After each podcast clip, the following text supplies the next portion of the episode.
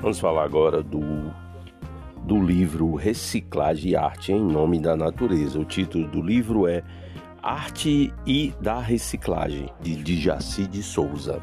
Nesse livro a gente procura expressar várias ideias sobre a questão da natureza. E aí, o primeiro momento é assim: formar para quê? O que esperamos dos nossos alunos?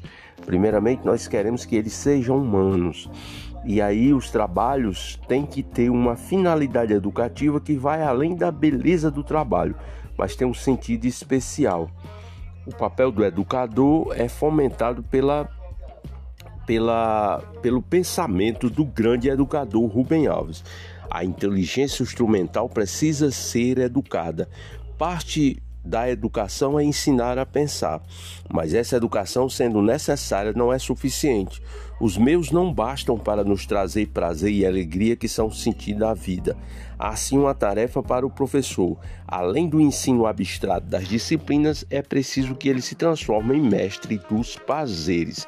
Esse é um livro de 2012 de Rubem Alves.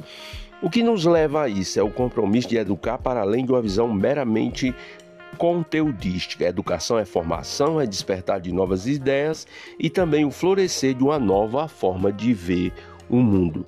Todos os professores são mágicos em sua ação e por isso devem ser criativos, desafiadores e buscar sempre uma nova aprendizagem para que o aluno se sinta responsável pelo seu aprendizado.